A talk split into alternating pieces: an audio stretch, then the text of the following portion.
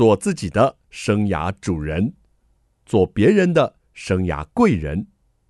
听听职涯顾问蓝如英的蓝老师生涯学堂，启动你的。精彩人生，听众朋友好，欢迎透过环宇广播电台或 Podcast 收听蓝老师生涯学堂，我是节目主持人蓝如英蓝老师。这一集呢，要进行的是职涯会客室。今天到我们会客室要跟我们聊聊天的这位来宾呢，是中国医药大学新竹附设医院的品牌行销公共事务执行长张怡珍，怡珍好。蓝老师好，各位环宇电台的听众朋友，大家好，我是张怡珍，声音很美丽，对不对？哈，这个怡珍呢，她其实是媒体人，以前。是，但是现在也是半个媒体人。哦，也算啊，嗯，有在主持一些医药方面的广播啦，还有影片。医院的自制节目这样、uh -huh. 对，OK，所以这个声音很好听啊，本人呢也是长得非常甜美啊。谢谢蓝老师，我是你的忠实粉丝呢，哎、好高兴，好高兴，这两个怎么开始互相恭维起来了哈？今天呢，请这个怡珍来聊天呢、啊，是一个非常棒的主题，就是啊。职业妇女的职涯到底要怎么越走越美丽呢？那如果你是目前有点被工作、被家庭啊搞得有点快要失去信心的哈，或者是有点小小的心烦的啊，这个女性朋友一定要好好的锁定这一集哦。那如果你觉得你妈很心烦，也可以请她来听一下这一集节目。哈。一珍，那个你的职涯变化。我觉得有点戏剧性哎，好斜杠斜很大 哎，所以你跟我们先聊一聊啊，你这几段职涯的这个历程。好，我首先先自我介绍一下，我也不知道为什么，我小时候就想要当记者，所以呢，大学然后到美国念书完之后呢，就很啊、呃、很幸运的就找到了有关于媒体工作者的职业。嗯、那所以我在媒体工作大概有十五年的经验，那比较长的时间是。在三立电视台。啊、呃，我在三立电视台主跑的是政治立法院连线，嗯，最后是到了政治组的副主任，所以在这段十五年的媒体记者的过程当中哦，让我学到的就是要快很准，哎，不太像你哎，对，是很快，但是很跟你好像形象没有符合，就是做新闻的时候要很准时，有有这点对，然后呢要及时的按上新闻，所以媒体生涯给我最大的受益就是要快很准。那之后因为在三立电视台都是在台北工作嘛。就变成假日夫妻，然后还有，所以你本来在新竹定居，为了媒体的梦想，就是在台北这样奔波。啊、呃，应该是说，呃，我之前是在台中长大的，就是彰化台中，然后之后就到台北来工作。在台北工作的时候，就是认识现在的先生，他在竹科科学园区，所以我们就当了一段时间的这个假日夫妻。但是因为后来生了小孩，有两个小孩，那因为记者生涯，兰老师也知道，有时候周末都是要值班的，遇到台风天啊、地震啊，或者是重大的新闻，对，都是要留守在台北的。那变成说我一个礼拜大概就只能回来两天，对。然后当我发现我回家的时候呢，我发现是你了，真的，他根本，哎，也许是菲佣哦，对，就发现说他根本跟你就一点都不亲近的时候，我那时候觉得哇，这种事情实在是太可怕了，就是自己生的小孩，结果他跟妈妈完全都不亲近，你回家他好像也懒得。离你的感觉，所以我就决定说，如果我在新竹有工作机会的话，那我就想要转换跑道，然后回到新竹来工作。对，那时候其实也想法很单纯啊，就是哎，如果能够到新竹县政府啊，有一份那种小小的职员啊，重点就是因为我觉得说是要陪在小孩的身边。那没想到那时候非常感谢我的前老板，就是前新竹县县长邱进纯哦，哦，他一看到我的履历哦，就非常的赏识。说真的，我当时只是希望有一个小小的。职员而已，少来啊！对，怎么可能当小小的职员？我现在只能说，当年的邱县长真的是慧眼识英雄，他就给我一个机要秘书哦，这么重要，大大的。对，所以当时面试我的时候，我有点吓一跳，说哈，机要秘书是干什么的？嗯、对，那他赋予我的重任就是呃，就是我过去在媒体的经验，那希望我就是担任机要秘书，就协助处理的是媒体的事务啊，然后政策的行销等等。是，对，那所以在机要秘书。我当了一段时间之后，那也再度的感谢邱县长的拔擢，就去当文化局的局长。哇，这时候是我认识你的时候，我是从很多的那个新闻报道，我想到这个美人是谁呀？我都会多看几眼哎。我是从这个时候才 感谢蓝老师关注到你，那时候你还不认识我，所以。就是我从譬如说媒体，然后转换到政治机要秘书嘛，然后再转换再到文化。是。那随着就是邱县长的卸任之后，因为我是政务官，所以就随着他的卸任之后啊，我就再度的转换跑道，再度的斜杠，就目前来到中国医药大学新竹附设医院来担任品牌行销公共事务执行长。嗯。所以我的斜杠真的还蛮斜的。不过跟蓝老师还有跟各位听众朋友分享的是，不论我怎么斜哦，就是从媒体呀、啊、政治、文化，再到现在的医疗哦，我觉得很重要，就是要找出自己的竞争优势。对，因为不论我怎么转换跑道，我最熟悉的领域就是我的媒体跟公关，所以其实我都只做一件事，就是帮新竹县政府来行销，帮文化局来行销，帮我们医院来行销。透过新闻，然后透过我在新闻的人脉，就是做新闻媒体。那到目前为止啦，就是我的清华大学的，我刚拿到这个嗯毕业证书，是对我的论文题目就是中国医药大学新竹附设医院在媒体行销对医师的知名度跟门诊量提升的探讨，很有这部分对是有获得就是包含了院长啊或者是啊医师们的肯定。嗯，那我们可以说，其实你过去在这个媒体的时间十五年了，其实是很专注的。也可能是你学以致用的那个年代，对不对？对。但是却有一条力在拉扯你，就是家庭的这一个力。嗯嗯，你会觉得你好像没有把妈妈的这个角色做得很好。对，其实到现在我都觉得说我对我的小孩是有亏欠不要客气了，你他们已经回来了，没有亏欠了。嗯，因为我觉得说，就算回到新竹县政府，或者当文化局长，那有时候就是危机处理以来的话，也是周六周日可能都要陪。对，就是陪邱县长跑行程。那当文化局长的时候，更不用说了，文化局真的是活动不断。就是别人的休假日，没错，可能就是我们办活动的时间，所以其实。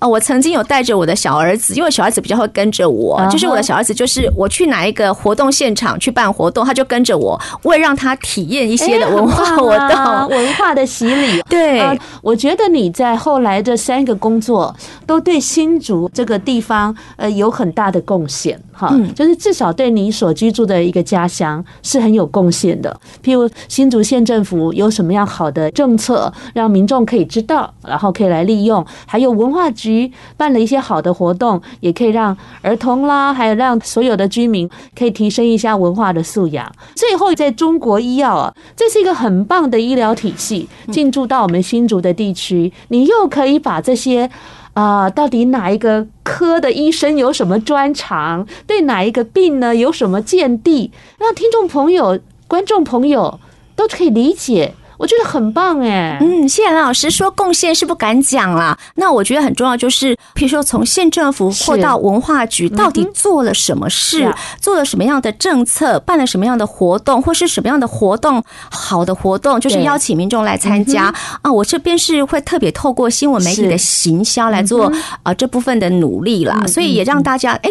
提升了新竹县政府的呃能见度，yeah, 对，然后也是一种正面行销。嗯、那就像蓝老师刚刚说的，譬如说我们是一家新医院，对，很多人可能对新医院不认识，所以我也是透过媒体的行销来介绍新医师、新医疗器材，然后让病患或是病患家属透过媒体来认识，那进而也行销了中国医药大学新竹附设医院，是非常重要。我们节目呢推出这个健康百分百的系列。也是多亏怡珍啊，帮我们介绍呃几位医师啊，中医师，还有我们家医科的医师，来跟我们听众朋友呢，呃，分享一些专业的知识啊，也同时也知道哇，原来已经有这么好的医院呢，在我们这个竹北哦，这个开设，民众可以及时利用这样的好的资源来守护自己的健康。那我们先聊到这里，休息一下，我们再来聊聊。女性在这样的过程中，她到底花了多少的心力啊？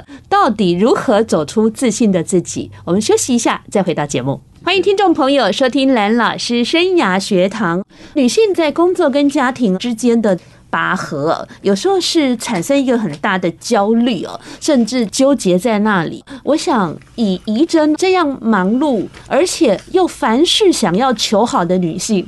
一定有吧？你是怎么面对的？嗯，我想第一个，就像我刚刚提到的，其实我到现在为止都会觉得说会亏欠我两个小孩，因为我觉得我陪伴他们的时间不够。我觉得说，如果呢，我能够再多一点的陪伴，陪伴他们念书啊，或者是陪伴他们玩乐，我觉得也许会更好。所以这一点一直是我觉得对他们真的是有抱歉的地方。那第二个，我觉得真的就是在我的职业生涯当中哦，我觉得我的情绪控制还不。不是那么的好，因为有时候在工作上，我觉得难免还是会遇到一些挫折跟困难，所以呢，回去的时候呢，其实他们可能就是一点点的小事，可是我都会把他们放大，然后可能就变成这个狮吼功。对，然后其实我要自己破坏自己的形象。对，所以我女儿跟我儿子每次只要觉得说我讲话比较大声一点的时候，他们就会关心我说。你今天怎么了？哇，他们好棒啊！对，然后我就会觉得说，对耶，我刚才在干嘛？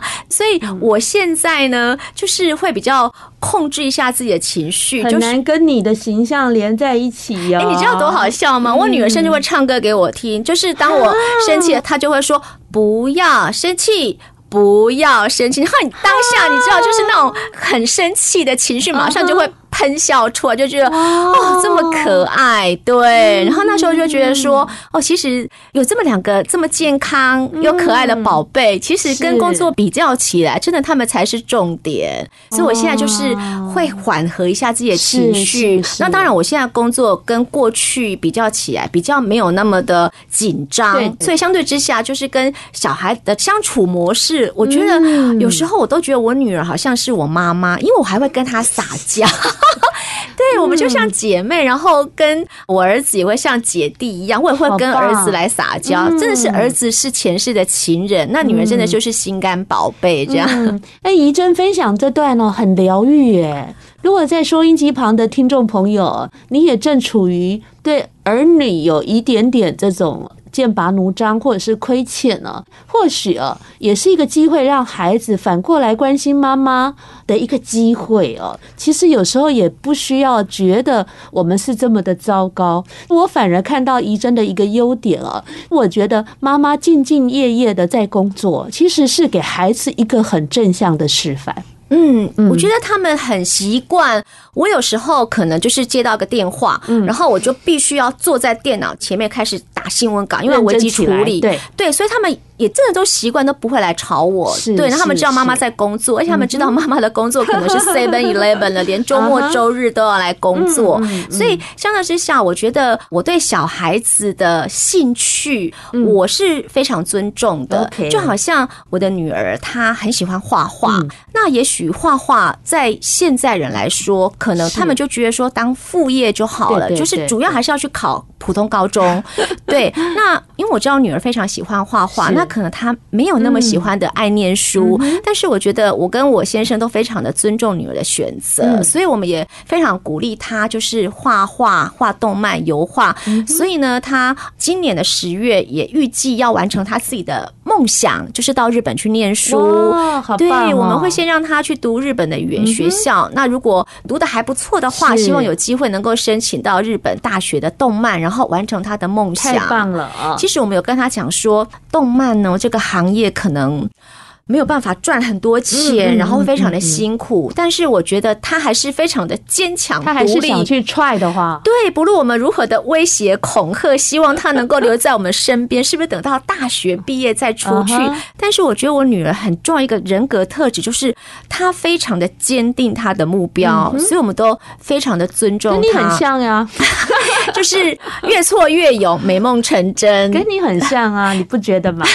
可能有我的 DNA 啦，那。像我儿子，他其实他是一个很暖男，然后我也不知道他到底遗传，因为我其实不太会做菜，根本就不会做菜。但是他的厨艺，他很喜欢下厨，所以呢，他就是选择到职业学校，他就选择了就是下厨，他立志想要当厨师。幸福了，真的。对，就是我们有时候出去玩，然后需要如果自己 DIY 来煎煮烤炸的话，我儿子都会很。你怎么可以这么幸福呢？哇，对。然后我们就是我跟先生也希望，就是等到他长大之后，毕业之后有一个梦想，能够帮他开一间餐厅。哇，对，所以我们都蛮尊重小孩子的选择了。很棒的父母哎，我觉得这个女儿跟儿子有你们这样支持梦想的父母很不简单哎，要不然我们尤其在新竹这个地区哦，父母的社经地位都很高，嗯，他们可能医师啊、律师啊，我没讲你讲的，你认识的人可能都是如此想的哈。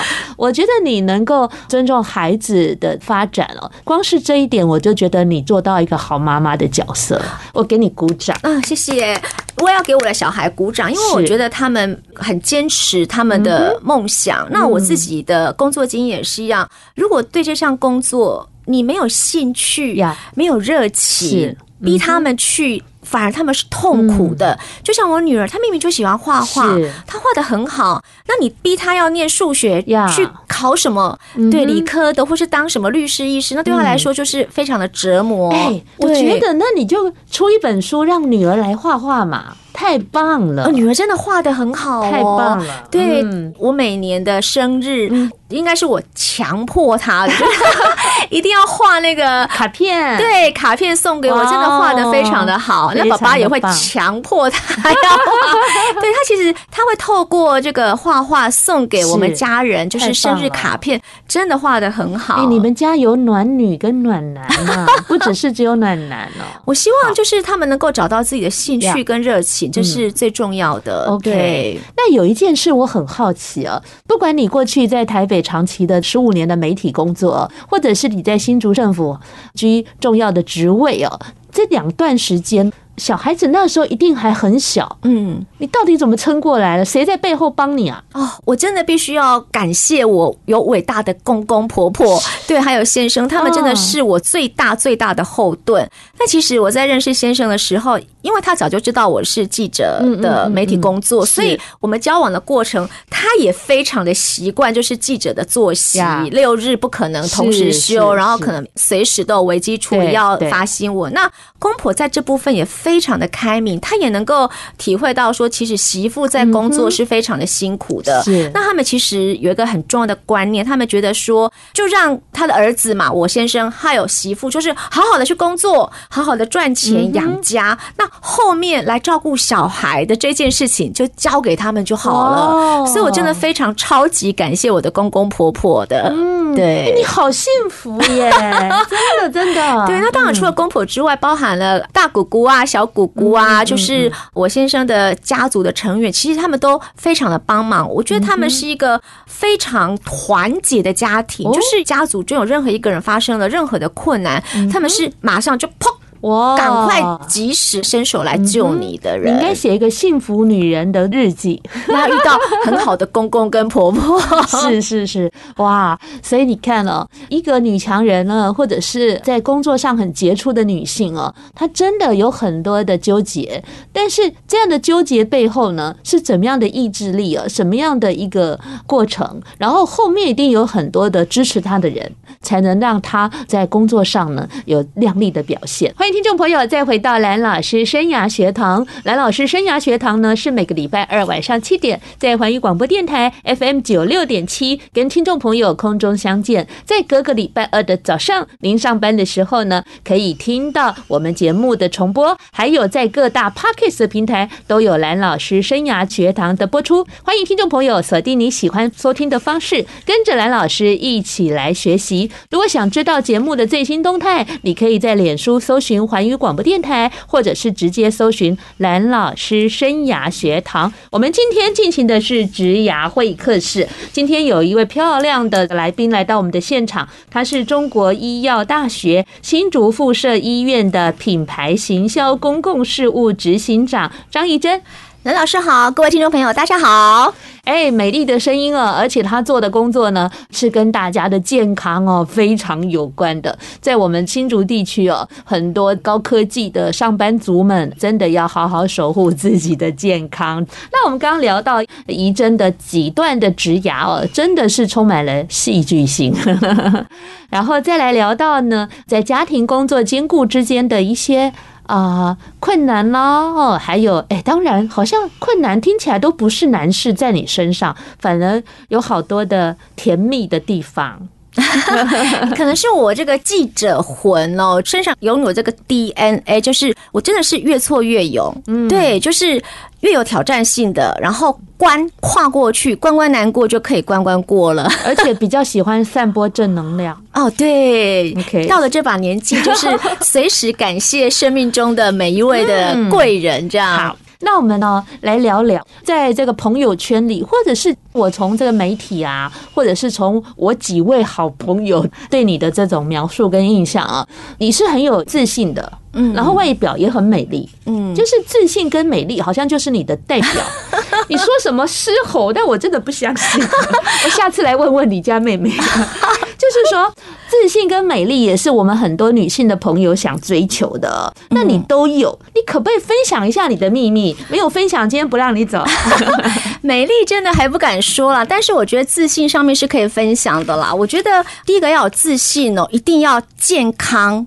对，因为我有健康，你才能够让自己充满正能量。其实跟蓝老师跟各位听众朋友分享哦，就是我曾经有很惨痛的经验，就是我可能。就跟蓝老师一样，就是可能在开会啊，对，然后我下一秒钟整个身体就状况外，就很想吐，然后坐不住，对，让那种可以用四个字来形容，叫做坐立难安。然后我当然就赶快回家，我想说，哎，应该只是过渡期，没想到。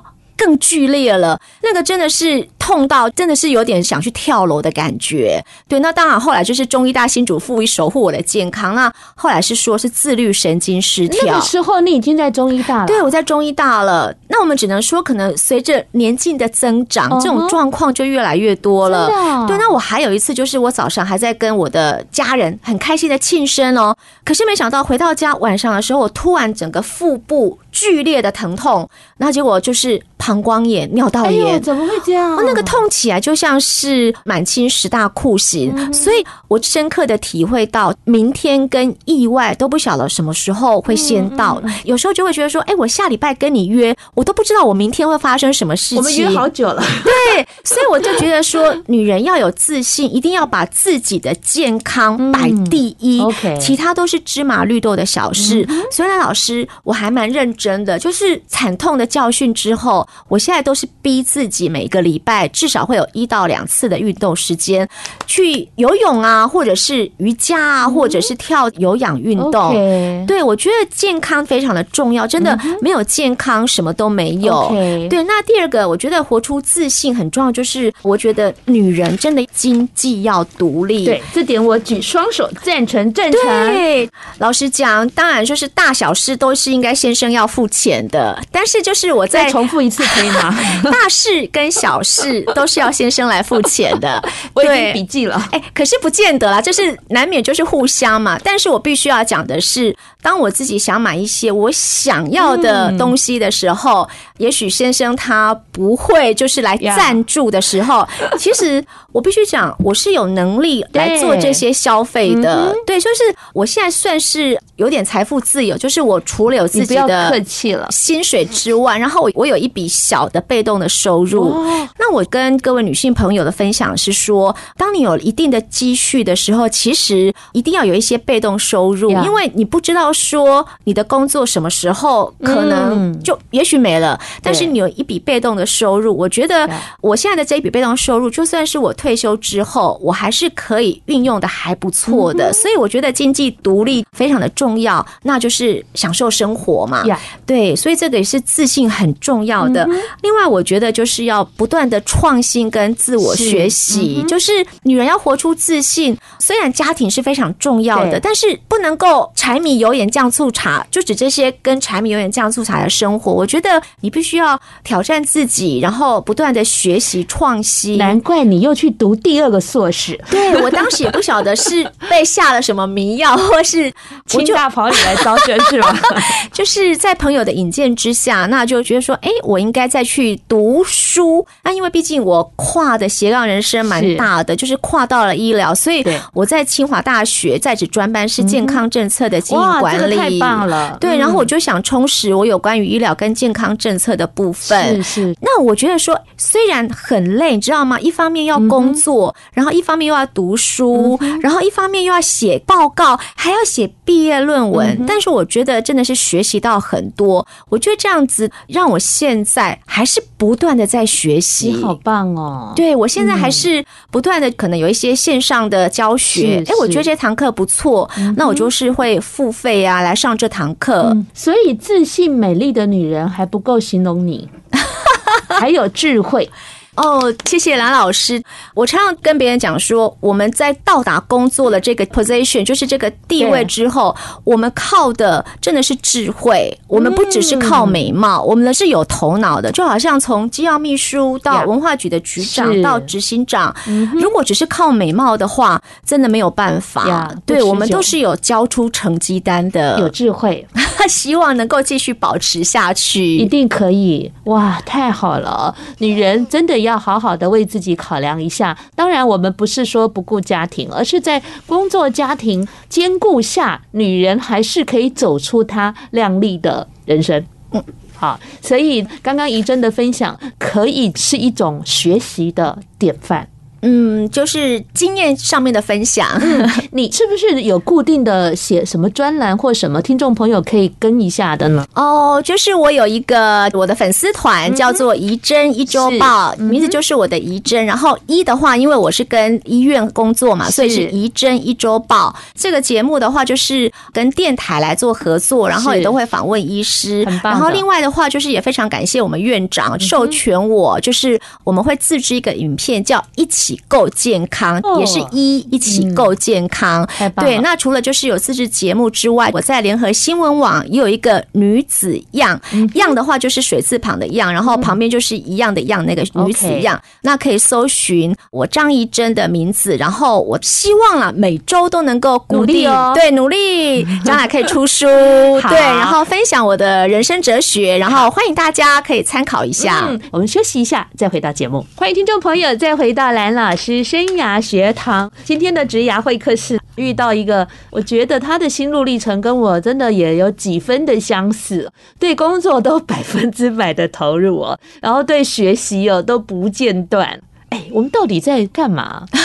我们身上有共同的 DNA，我只知道我们俩都是春天的衣着，对，不断的挑战自己。哎，你是什么星座的呀？双鱼。很浪漫的，浪漫耶！对，我们隔壁我是母羊座的，嗯、但是我们以前都学大众传播，对，这是我们共同的语言，对，然后都做媒体做很久了。嗯不过你实在是哦，跨域跨得很成功哦，到政治领域哈做这个机要秘书局长啦，然后到一界呢做品牌行销啦，都是很成功哦。我经常在演讲的时候都告诉学生说，不要做一行怨一行，嗯，要做一行像一行，嗯，这就是。成功之处，哎、欸，那现在呢，我就要来考考你的专业，好紧张哦，因为健康是你现在工作的重心啦。嗯，那我们在园区这样高压的工作环境哦，大家要怎么守护自己和家人的健康？来，我觉得大家一定要知道的就是早期发现、早期治疗。嗯，所以健康检查真的、真的、真的非常非常的重要。怡真讲了好多次，真的啊。对，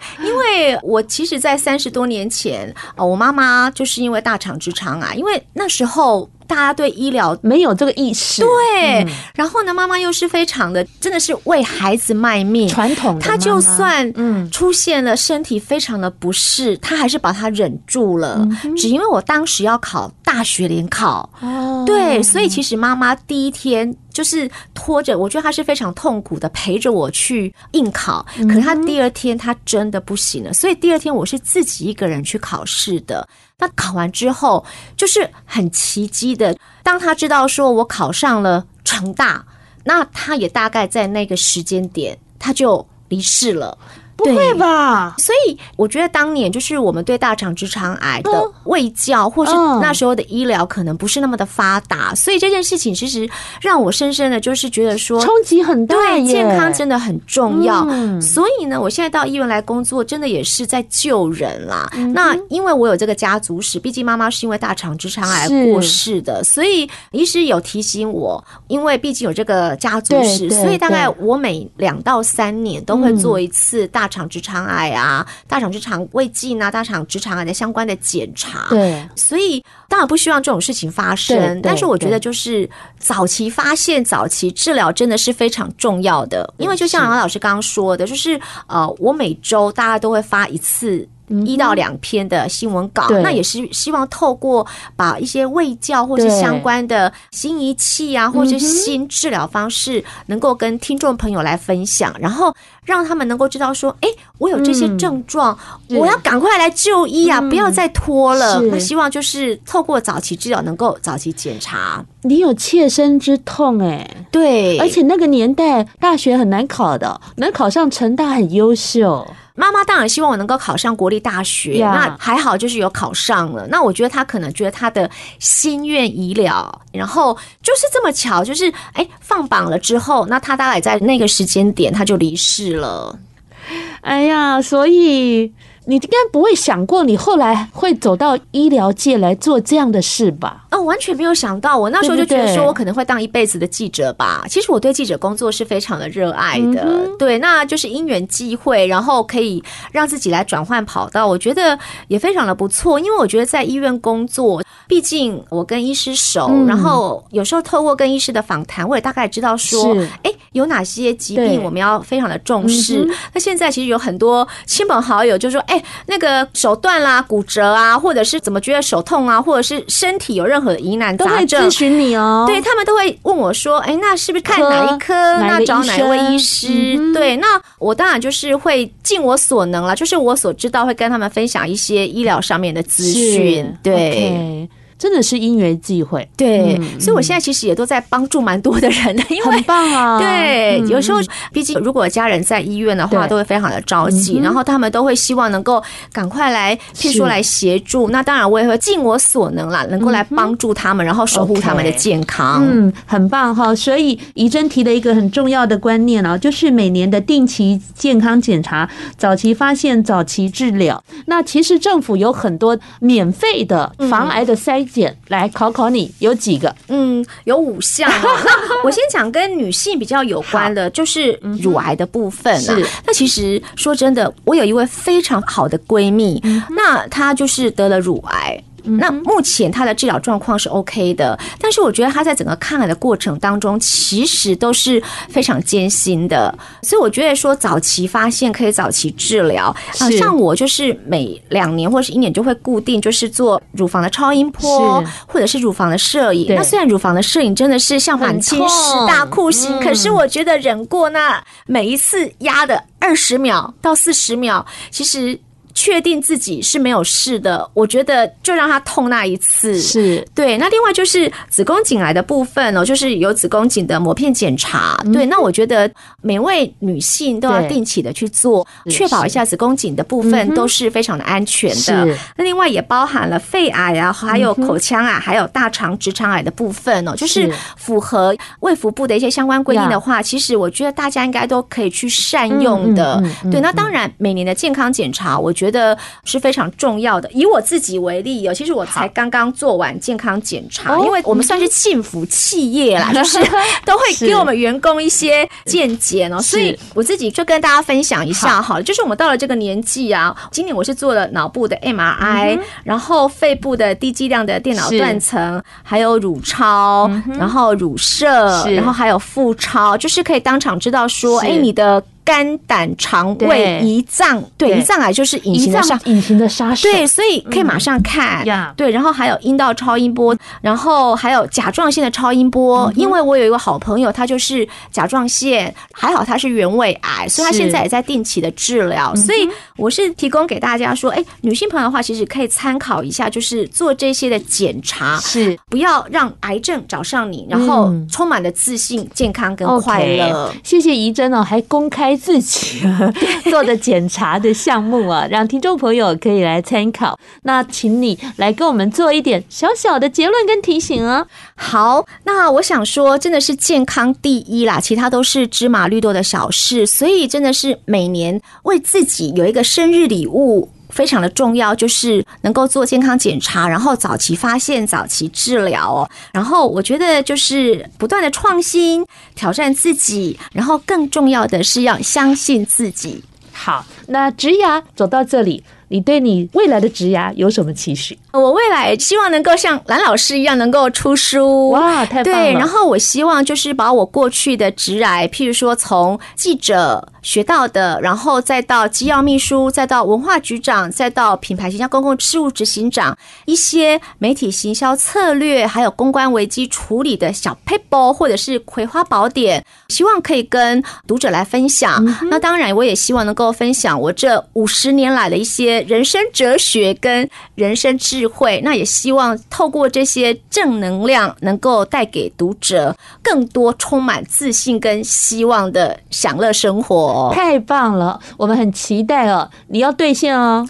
好，希望明年这个时候也能够来打书，这样 太好了，录音纯正了啊！那我们就跟着怡珍一起健康，一起快乐，还有一起对未来有想望。今天非常谢谢您的收听，下个礼拜蓝老师生涯学堂，我们空中再见了，拜拜，拜拜。